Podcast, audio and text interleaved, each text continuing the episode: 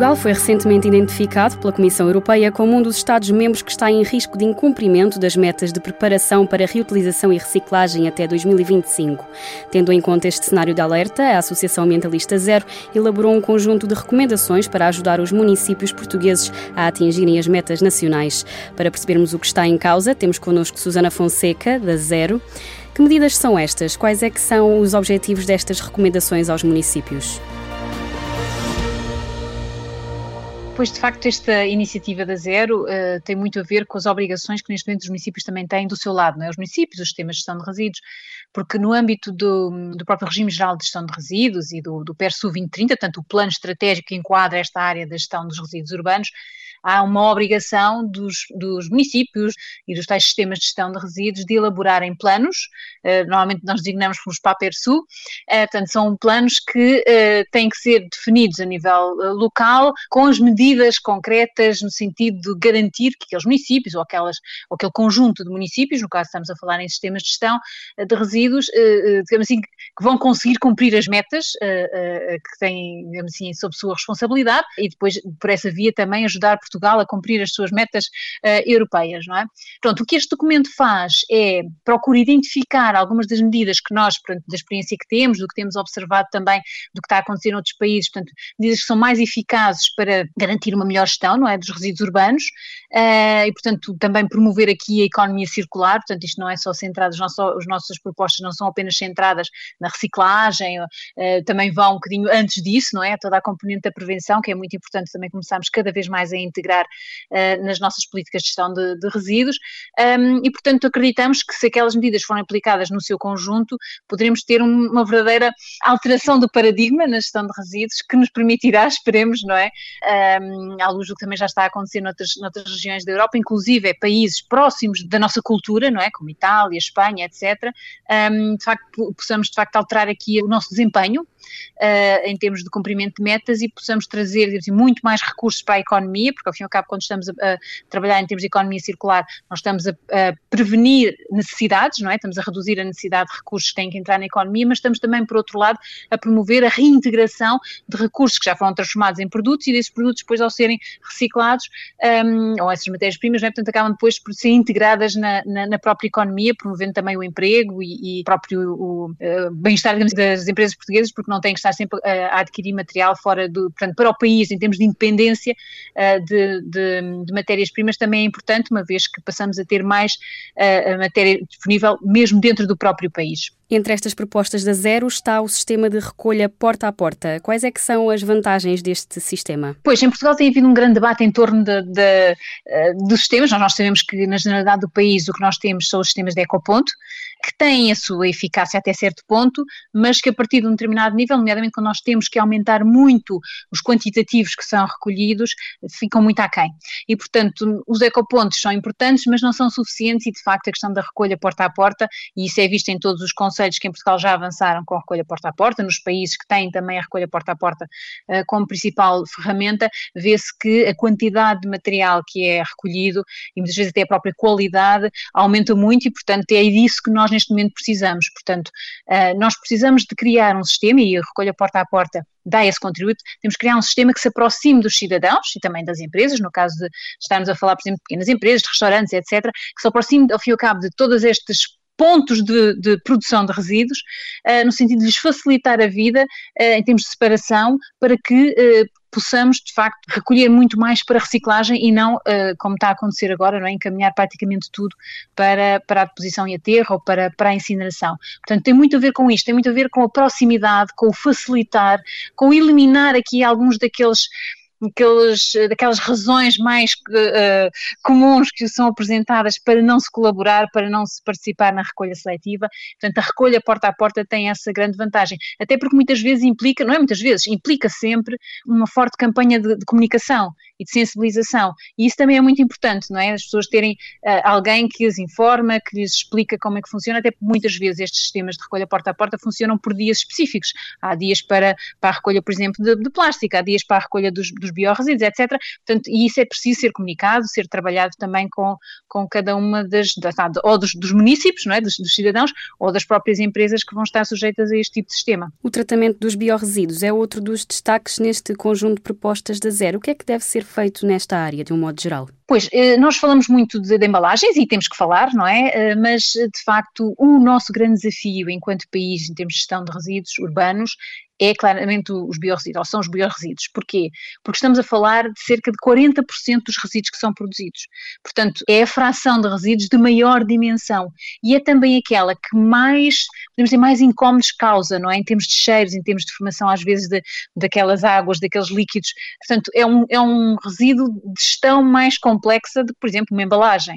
E, portanto, nós, para cumprirmos, nós país, não é? Para cumprirmos as metas que, que, nos são, neste momento, colocadas, não é? Como, como objetivo, uh, nós necessitamos uh, de uh, aproveitar estes 40% de resíduos urbanos, que são os biorresíduos. E para isso é de facto fundamental conseguirmos um, no terreno, não é? Montar um sistema que permita esta recolha facilitada. No caso de não podermos optar por tratamento local, porque o, a grande vantagem dos biorresíduos é que são resíduos que podem ser tratados localmente, e vou tentar explicar. Portanto, através da compostagem, ou até da compostagem comunitária, uh, nós podemos tratar diretamente os nossos resíduos, uh, uh, estes biorresíduos, não é? os resíduos orgânicos, como muitas vezes chamava antes, e, por exemplo, aplicá-los ou no nosso jardim, ou horta, ou nos jardins municipais, etc. Portanto, em, em, em locais que existam junto aos, às zonas onde as pessoas residem. E, portanto, através desse tratamento local, nós estamos aqui a, a evitar uh, muito transporte, uh, as necessidades de tratamento, etc. E, portanto, estamos a poupar muitos recursos ambientais sempre que estamos a tratar localmente. E, portanto, um dos nossos apelos neste documento é, de facto, os municípios uh, explorem ao máximo o potencial da compostagem doméstica e compostagem comunitária de tratamento local dos biorresíduos. E depois, obviamente, quando isso não é possível, porque há situações em que isso não é possível, então aí apostar numa recolha de grande proximidade, porque se a proximidade é importante para as embalagens, para os biorresíduos é ainda mais, porque como eu referi atrás, estamos a falar de resíduos que uh, têm outros desafios, e então num país como o nosso, por exemplo, que no verão tem temperaturas muito elevadas, é de facto um resíduo que tem que ser recolhido com regularidade, com, com celeridade, e portanto temos que criar aqui sistemas que permitam às pessoas facilmente aderirem a esta recolha seletiva, passarem a separar os, os biorresíduos, por exemplo, dos resíduos indiferenciados, que é normalmente eles hoje em dia vão, não é? Vão todos juntos.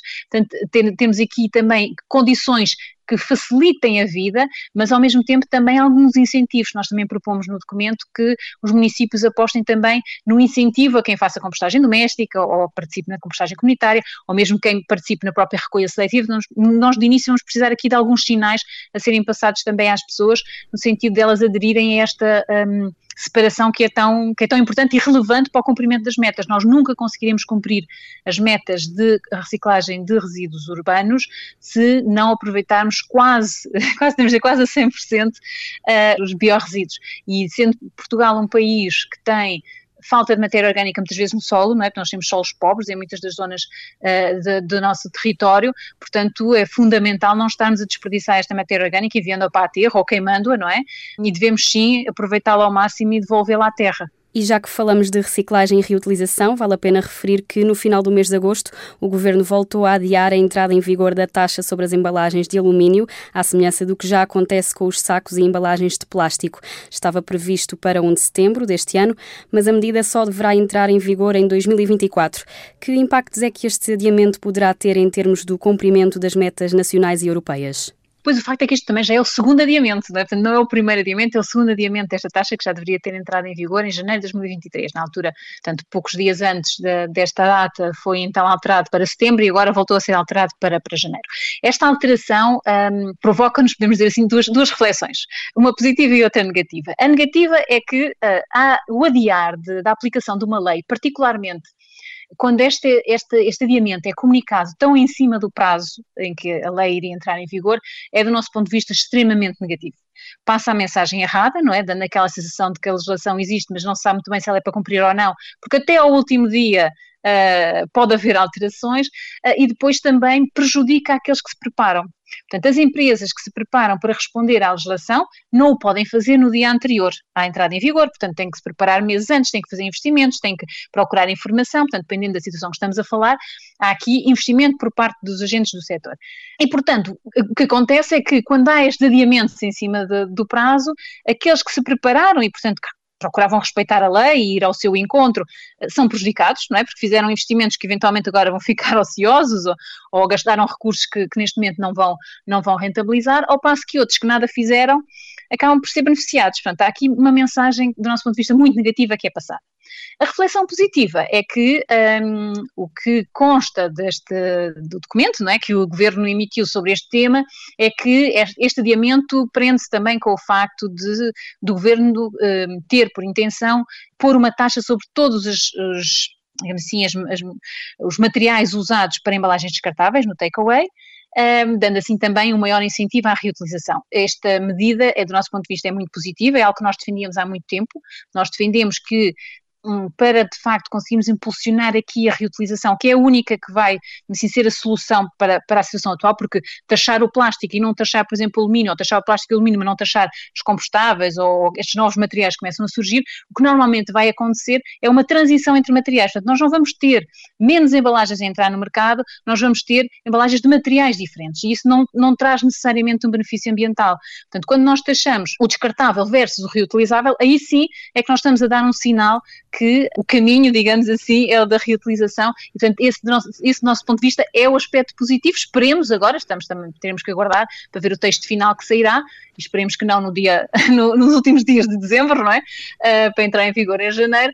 Portanto, mas com tempo, do nosso ponto de vista, temos que aguardar pelo texto, mas isto, esta pode ser uma boa, uh, uma boa medida. Porque aqui também temos que ver que, eh, dado que a partir de 1 de janeiro de 2024 há a obrigatoriedade dos estabelecimentos que vendem, por exemplo, refeições em takeaway, de disponibilizarem soluções reutilizáveis, e dado que as pessoas também podem levar de casa os seus próprios recipientes, não é, quando vão ao takeaway, temos aqui formas de, se quisermos, escapar à taxa, não é? Portanto, nós, eh, eh, os cidadãos não têm necessariamente que ser onerados por esta taxa, basta que adiram aos, às, às alternativas da reutilização ou eles próprios levem os seus, os seus recipientes. Portanto, há aqui alternativas à taxa, e é neste contexto também que a zero normalmente é a apologia das taxas, quando as pessoas podem, usando, fazendo uso de boas práticas ambientais, podem de facto escapar ao pagamento da taxa. E para os nossos ouvintes, que sugestões é que gostaria de deixar para que no dia a dia contribuam para uma maior reciclagem e reutilização dos resíduos? Pois, uh, vamos lá ver, aquilo que nós podemos fazer neste momento é, e, e, e, dado que, por exemplo, no tema que falámos aqui hoje, muitos biorresíduos,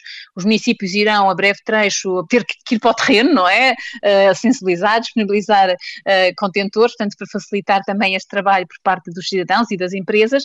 Portanto, aquilo que nós podemos apelar é que as pessoas estejam atentas e compreendam que, de facto, só com a colaboração de todos é que Portugal conseguirá cumprir as metas de reciclagem, não é? Portanto, e, e, de facto é muito importante, quer na área dos biorresíduos, quer nas embalagens, portanto, em todos os equipamentos eletrónicos, etc. Portanto, tudo aquilo que nós podemos encaminhar para a reciclagem, esta responsabilidade também, a nossa responsabilidade enquanto cidadãos, uh, quanto essa nossa responsabilidade de, de facto, um, colaborarmos nos sistemas de, de, recolha seletiva é muito importante e fundamental, senão os sistemas nunca irão Uh, nunca irão funcionar, não é? Uh, portanto, para além disso, obviamente, uh, tudo aquilo que uh, nós possamos fazer em termos de levar uh, os nossos próprios recipientes, nós está falando aqui agora da parte do takeaway, não é? Um, uh, eh, em vez de estarmos a utilizar embalagens descartáveis, portanto, usar nas, nas nossas compras, tentar sempre reutilizar sacos nossos, recipientes nossos, isso também é, obviamente, um, um são passos muito positivos no, no, bom sentido, não é? E depois temos sempre aqui um papel que é para além, precisamente um papel daqueles que já fazem, não é? Para além de fazer fazermos, também é muito importante comunicarmos aos outros uh, os benefícios de o fazer, uh, não é? E, e, tentar trazer mais pessoas para esta causa, porque, obviamente, o Estado, os municípios, o sistema de gestão têm aqui uma responsabilidade muito significativa em termos de sensibilização e de passar, passar a informação, mas também cada um de nós pode ser um agente de mudança, não é? E pode também sensibilizar os seus familiares, os seus amigos, os seus colegas de trabalho para, para as boas práticas. Recolha porta a porta e tratamento de biorresíduos são algumas das medidas propostas pela Zero aos municípios portugueses para uma gestão de resíduos urbanos mais eficaz e também para que Portugal cumpra as metas europeias de reciclagem e reutilização. A fechar o Verdes Hábitos desta semana, fazer compostagem doméstica, separar embalagens ou usar os próprios sacos quando vai às compras são algumas das dicas da Associação Mentalista Zero para reduzir a produção de resíduos e fomentar a economia circular em Portugal.